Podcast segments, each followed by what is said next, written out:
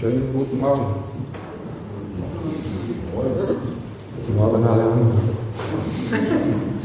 Es geht heute Morgen, wie wir schon im Kinderprogramm gehört haben, um Hausbau. Worauf baust du dein Haus? Auf den Felsen oder auf Sand? Jesus wusste alles über den, über den Bau von Häusern. Er war ja Handwerker und er hat als Zimmermann gearbeitet. Das Bild, das er hier ver, verwendet, ist sehr praktisch und, und, und uns allen geläufig. Zwei Männer entscheiden sich jeweils für den Bau eines Hauses. Beide bauten etwas von, von langfristiger Bedeutung auf. Und unser Leben ist genauso wie diese Häuser, aber ihre Bedeutung ist für alle Ewigkeit. Lesen wir den Text in Matthäus 7, die Verse 24 bis 27. An jeder nun, der diese meine Worte hört und sie tut, den will ich mit einem klugen Mann vergleichen, der sein Haus auf den Felsen baute. Als nun der Platzregen fiel und die Wasserströme kamen und die Winde stürmten und an dieses Haus stießen, fiel es nicht, denn es war auf dem Felsen gegründet. An jeder, der diese meine Worte hört und sie nicht tut, wird einem törichten Mann gleich sein, der sein Haus auf den Sand baute. Als nun der Platzregen und die Wasserströme und die Winde stürmten und an dieses Haus stießen, da stürzte es ein und sein Anstoß war gewaltig. Zunächst wollen wir uns die Ähnlichkeit zwischen diesen beiden Männern anschauen. Diese beiden Männer, die sich entschieden haben, diese Häuser zu bauen, sie sind sich etwas ähnlich. Ja? Diese, sie hatten ja den gleichen Wunsch. Sie hatten den gleichen Wunsch, ein Haus zu bauen. Zweifellos wollten sie wollten sie darin wohnen mit, mit ihren Familien. Sie wünschten sich die gleiche Sache, hatten die gleichen Gedanken und Interessen. Rein, rein äußerlich gab es, kein, gab es auch keinen Unterschied zwischen den Häusern.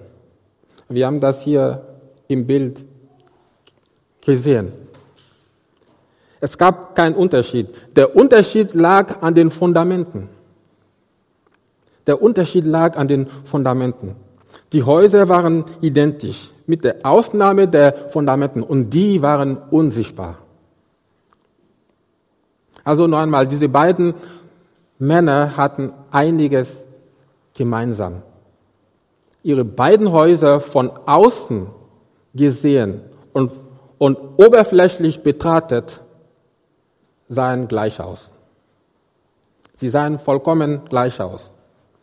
Sie waren auch den gleichen Prüfungen ausgesetzt. So viel zu den Ähnlichkeiten. Jetzt kommen wir zu den, zu den Unterschieden. In Lukas 6 wird dort die gleiche Geschichte erzählt und dort, dort wird hervorgehoben, dass der kluge Mann tiefer gegraben hat und ein Fundament für sein Haus gelegt hat. Während der Törichte überhaupt kein Fundament gelegt hat. Anders gesagt, will man den, den Unterschied zwischen diesen beiden Männern erkennen, dann braucht man nur auf den törichten Mann genau zu schauen, ihn zu beobachten. Der kluge Mann ist nämlich genau das Gegenteil. Was ist nun charakteristisch für den törichten Mann?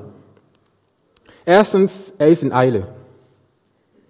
Törichte Männer sind immer in Eile.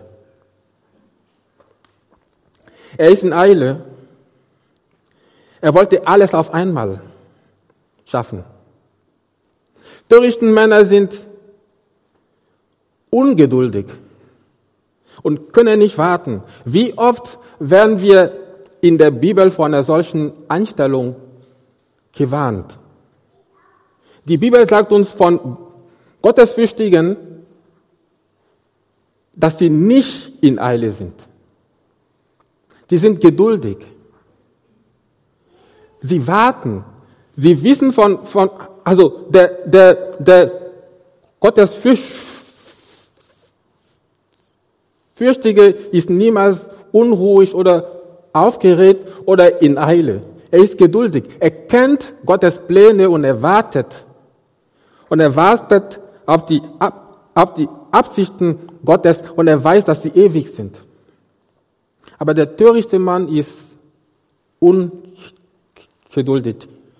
Er nimmt sich keine Zeit dafür. Ähm, er, er nimmt sich nicht die nötige Zeit zu überlegen, was er tun will. Er ist ständig hinter Abkürzungen und schnellen Re Resultaten her. Er sagt, ich muss unter allen Umständen sofort ein Haus bauen. Für Fundamente habe ich keine Zeit. Und weil er eine solche Einstellung hat, achtet er auch nicht auf die An Anleitungen für den Bau eines Hauses. Er achtet nicht auf die Anleitungen für den Bau eines Hauses. Das scheint ihm nicht wichtig zu sein.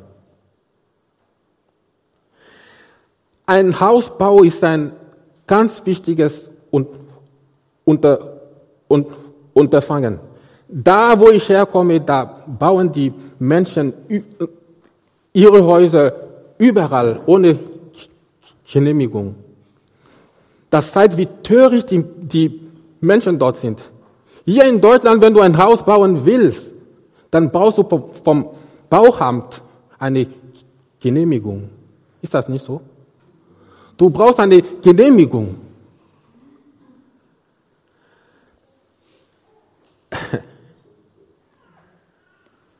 Wie bitte? Also, wer, wer ein, ein, ein, ein Haus baut, der darf nicht nur daran denken, irgendwie ein Da über den Kopf zu haben. Ja? Sondern er muss daran denken, dass gewisse Konstruktionsregeln beachtet werden müssen. Er holt sich einen Architekt und der ent, ent, entwirft Pläne und auch die Kosten. Er schaut auch auf die Kosten. Dem, dem weisen Mann geht es darum, die richtige Vorgehensweise einzuschlagen. Er hört auf die Instruktionen und lässt sich beraten. Er lässt sich beraten. Der törichte Mann, der ist nicht daran interessiert. Er will ein Haus, er lässt sich nicht von Regeln und Vorschriften aufhalten. Richtet das, das, das Haus auf, sagt er. Er ist ungeduldig und er will sich nicht beraten lassen. Er sagt, ich schaffe das schon. Das ist die typische Mentalität eines solchen Menschen. Das gilt sowohl für, sein normales Leben als auch für sein geistliches Leben. Ja, er meint, seine Vorstellungen sind die besten. Er kann von keinem etwas dazu lernen. Er nimmt sich, ähm, er kümmert sich nicht darum, wie man vor ihm Häuser gebaut hat. Und ich spreche hier nicht nur vom Hausbau. Denkt an Menschen, die, die mit euch etwas zu, zu, zu tun haben. Ob es beim Hausbau oder bei der Gründung eines Geschäfts oder, oder bei der Partnerwahl zum Heiraten. Sie wollen nicht warten. Er ist nicht bereit zu warten. Sie sind in Eile, sie scheinen alles zu wissen und mit ihren Vorstellungen vollkommen zufrieden zu sein. Als letztes macht er sich keine Gedanken über das, was kommen könnte. Er macht sich keine Gedanken über Eventualitäten. Er baut sein Haus auf Sand ohne Fundamente und hält nicht inne und denkt nicht nach, was passieren könnte. Und wenn jemand vorbeikam kam und, und, und zu ihm sagte, hör mal, ähm, mein Freund, es ist sinnlos auf, auf, auf Sand ein, ein Haus zu bauen. Denk mal an den Fluss. Im Sommer sieht er so ruhig aus. Aber im Winter gibt es hoch, hoch, hoch Wasser. Denk darüber nach. Grab, grab lieber tiefer. Er hört nicht auf Rat. Er schlägt alle Ratschläge in den Wind und bleibt dabei. Und im geistlichen Sinne ist ein solcher Mann nicht bereit, aus der Kirchengeschichte zu lernen. Er achtet auch nicht auf das, was die Bibel zu sagen hat. Der kluge Mann ist genau das Gegenteil.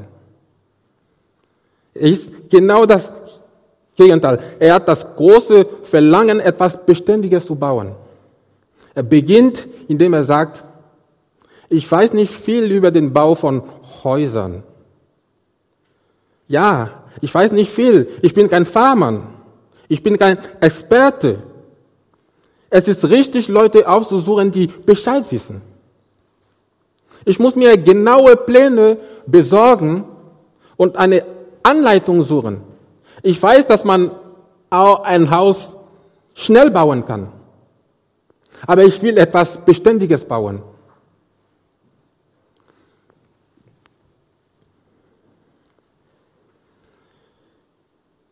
Und das ist das Herzstück der,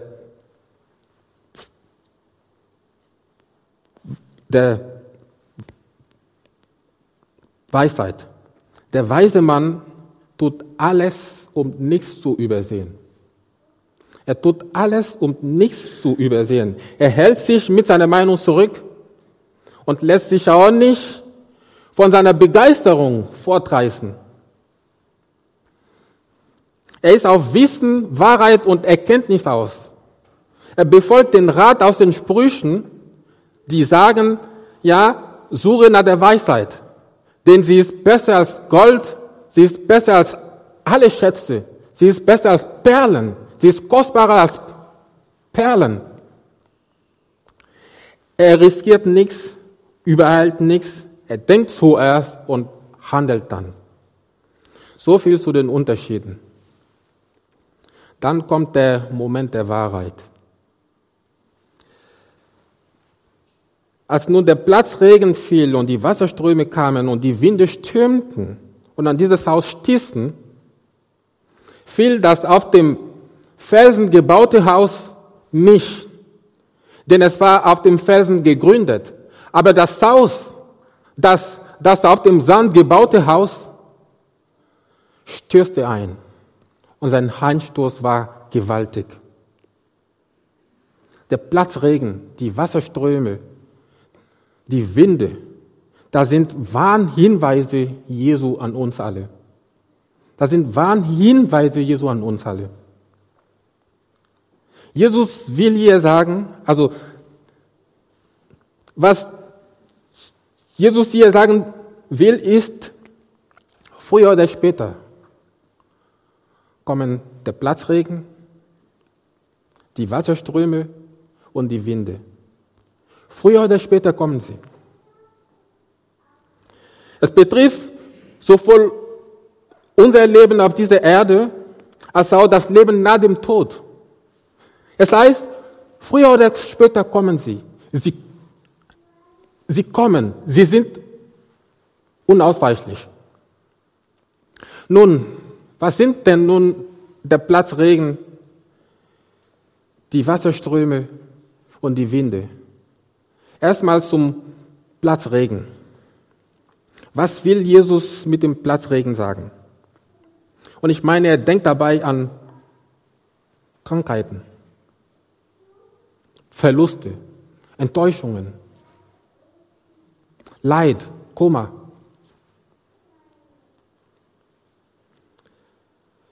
Er denkt an bedrohliche Vor Vorfälle im, im Leben. Er denkt an das, worauf wir unser Vertrauen gesetzt haben, das plötzlich zusammenbricht. Genau an, an solche Dinge denkt er. Eine Sache mag eine böse Wende nehmen. Oder ein Mensch mag plötzlich sterben. Und dann stehen wir da. Das sind Dinge, die zu einem jeden von uns kommen können. Es gibt gewisse Dinge im Leben, die, zu, die, die wir uns nicht ent, ent, ent, ent, entrinnen können. Ja, wir mögen alles nur Erdenkliche anstellen, ausweichen können wir ihnen nicht. Jesus denkt aber, aber auch dabei an das Altwerden. Ich bin heute 42 und, und jemand hat mich heute Morgen begrüßt und er sagte, es, das tut mir leid, dass du jetzt noch immer älter wirst. Und ich merke das auch. Ich merke das auch. Ich werde vergesslich.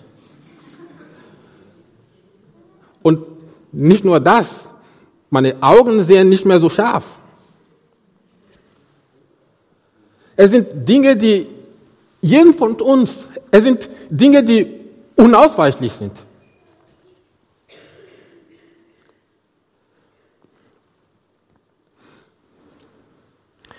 Treten Sie ein, dann sind das harte Prüfungen.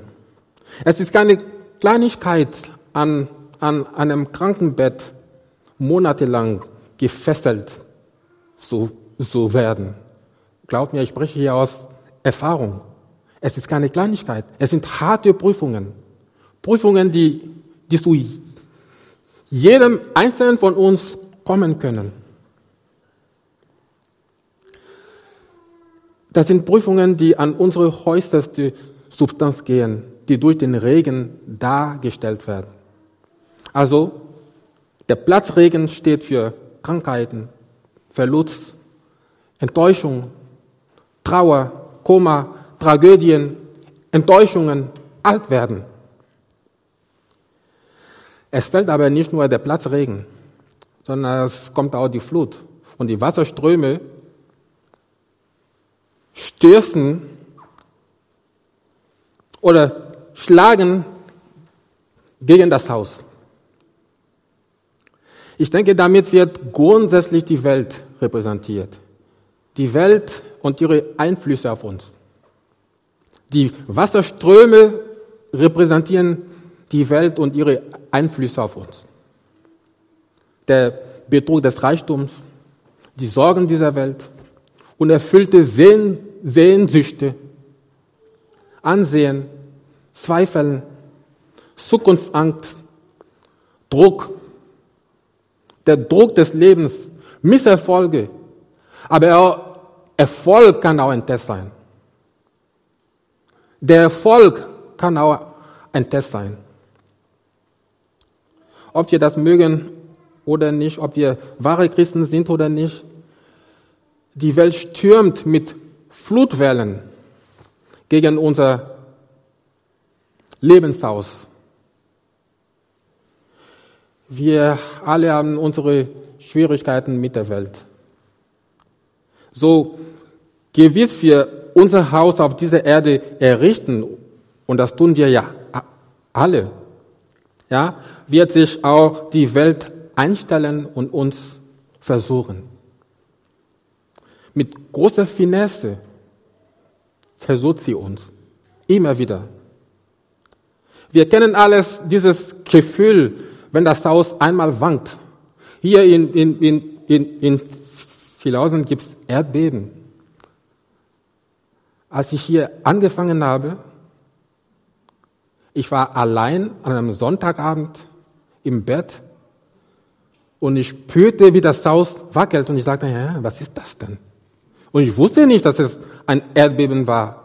Am nächsten Morgen rief mich der Michael und er sagte mir, das war ein Erdbeben. Kennt ihr das, wenn das Haus einmal wankt?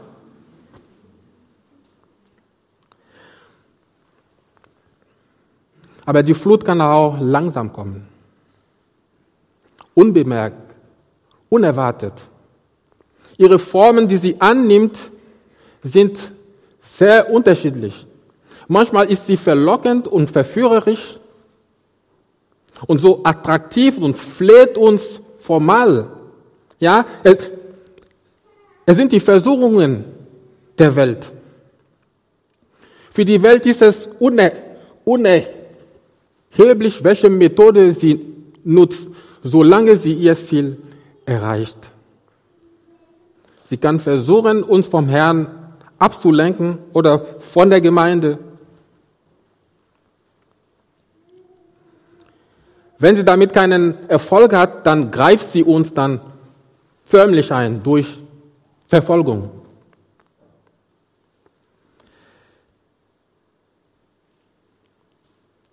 Als nun der Platzregen fiel und die Wasserströme kamen und die Winde stürmten, es gibt auch den Wind. Was meint Jesus mit dem Wind? Die Winde stürmten. Ich verstehe darunter satanische Angriffe.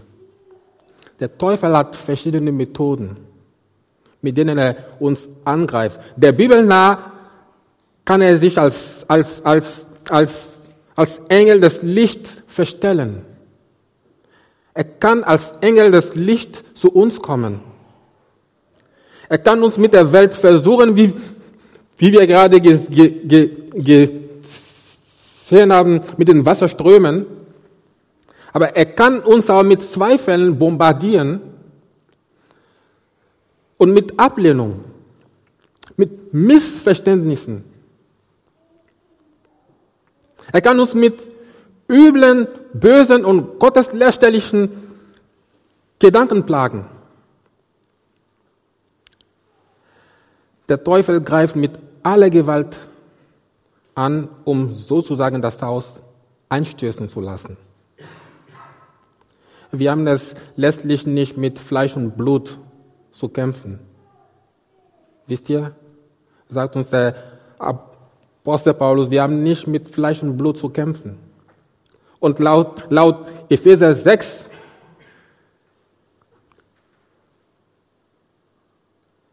können wir nur durch die volle Waffenrüstungen Gottes widerstehen. Können wir nur durch die volle Waffenrüstung Gottes widerstehen. Und hier weist uns Jesus in die gleiche Richtung. Nur ein festes Fundament wird das Haus erhalten. Als letztes kommt natürlich auch noch un, unweigerlich der Tod. Manche müssen den Platzregen durchstehen, andere die Wasserströme und wieder andere die Stürme,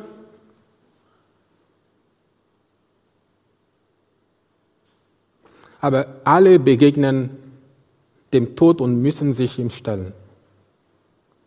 Der Tod ist die härteste Prüfung unseres, unserer Lebensfundamente. Die härteste Prüfung. Was ist das denn für eine schreckliche Sache? Der Tod. Wir alle, wir wissen nicht viel über den Tod. Wir sind ihm noch nicht be, be, segnet. Ja? Vielleicht kennen wir Leute, die, die, die, die starben und wir haben gehört, was sie sagten. Aber der Tod, das ist eine schreckliche, das ist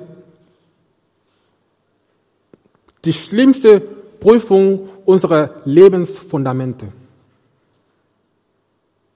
Ob er plötzlich überfällt oder langsam kommt, er kommt ganz bestimmt. Wir müssen alles zurücklassen und begeben uns in das Land hinter dem Vorhang. Es gibt eine Prüfung unserer Fundamente, die so tief ist wie der Moment des Sterbens. Also, wie begegne ich denn diesen Momenten? Wie überwinde ich den Platzregen? Wie überwinde ich die Wasserströme und die Winde? Indem ich mein Haus auf den Felsen baue. Ihr habt nicht verstanden, noch einmal. Indem ich mein Leben auf den Felsen baue. Indem ich mein Leben auf den Felsen baue. Der Fels ist Jesus Christus. Worauf baust du dein Haus? Worauf baust du dein Leben?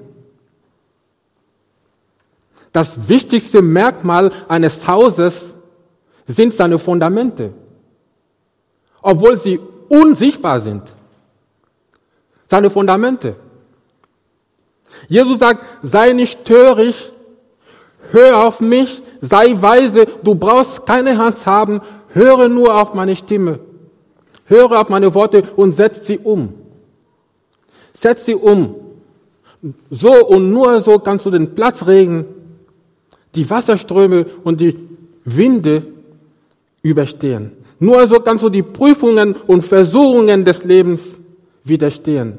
Nur so kannst du, kannst du die, die, die, die die Angriffe des Satans überstehen. Nur so kannst du den letzten Feind des Menschen, den Tod, überstehen. Jesu Worte sind zuallererst ein Aufruf, an ihn zu glauben, ihm zu vertrauen. Ihm zu vertrauen. Darum sagt er am Ende seiner Predigt, ein jeder nun, der diese meine Worte hört und sie tut, an jeder nun, der diese meine Worte hört und sie tut. Was meint er damit? Von welchem Wort redet er hier? Er redet von der ganzen Bergpredigt. Das war die Bergpredigt, Kapitel 5, 6 und 7 des Matthäus, äh, äh, des Matthäus Evangeliums. Er spricht von der ganzen Bergpredigt. Mit anderen Worten sagt er, wer die Bergpredigt hört und alles, was ich dort gelehrt habe, tut. Hm. Und ich frage mich, welche Lehren enthalten denn die Bergpredigt? Welche Lehren sind denn da? Es sind die Seligpreisungen, es sind die Lehre über Salz und Licht. Es ist die Erfüllung des Gesetzes. Es ist die Ermahnung zur Versöhnlichkeit. Es ist die Lehre über Ehebruch und Ehescheidung. Es ist die Lehre vom, vom, vom Vergelten des Bösen. Es ist die Liebe zu den Feinden, von Almosen geben, vom Beten, vom Fasten, von unnützen Sorgen, von Schätzen auf Erden und im Himmel. Es sind die Lehren zur Warnung vor dem Richten, Ermutigung zum Gebet, Warnung vor falschen Propheten. Und am Ende dieser Predigt sagt er, an jeder nun, der diese meine Worte hört und sie tut, den will ich mit einem klugen Mann vergleichen, der sein Haus auf den Felsen baute. Nun, welcher Mensch kann denn die Bergpredigt in, in, in all seiner Fühle erfüllen? Herrlich. Welcher Mensch kann das? Das Gesetz war schwer genug. Aber Jesus kommt und er verschärft das noch. Das Gesetz sagte, du, du, du sollst nicht töten. Und Jesus sagt und sagt, Jesus kommt und, und, und er sagt, wer aber seinen Bruder, wer aber gegen seinen Bruder zürnt, wer wütend auf, auf seinen Bruder oder wer böse spricht über seinen Bruder, der ist des Todes schuldig. Das Gesetz sagte, du sollst nicht Ehe brechen. Und Jesus sagt, wer eine Frau anschaut, um sie zu begehren, der hat schon in seinem Herzen mit ihr Ehebruch begangen. Wer konnte das denn halten? Kein Mensch. Kein Mensch konnte das. Kein Mensch kann das. Nur Jesus allein kann das. Nur Jesus allein kann das.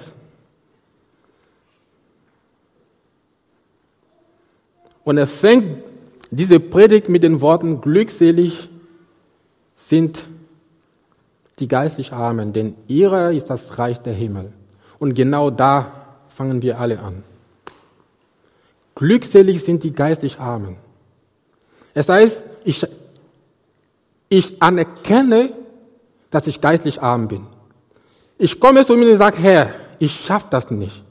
Aus eigener Kraft schaffe ich das nicht. Ich brauche deine Hilfe. Hilf mir. Ohne, ohne, deine, ohne deine Hilfe bin ich für immer verloren. Hilf mir, zeige mir den Weg und ich will diesen Weg gehen. Oder geh du mir voran und ich folge dir nach. Genau das ist es. Glückselig sind die geistlich Armen. Hey, ich bin geistig arm, ich schaffe das nicht. Aus eigener Kraft schaffe ich das nicht. Wenn du mir nicht hilfst, bin ich für immer verloren. Der kluge Mann ist derjenige, der, der, der seine Unfähigkeit anerkennt und sich Hilfe sucht. So wie der Mann, der beim, beim Hausbau sagt, ich bin kein Farmer. Ich kenne mich nicht aus. Ich will genau die Anweisungen folgen, wie sie da stehen. Ich suche mir Hilfe. Das ist es. Der kluge Mann ist derjenige, der sein Haus auf den Felsen baut. Unser Heil ist durch den Glauben an Jesus Christus. Gelebt im Gehorsam. Und es ist unsere Aufgabe, unseren Kindern diesen Weg vorzuleben und aufzuzeigen. Worauf baust du denn dein Haus? Amen.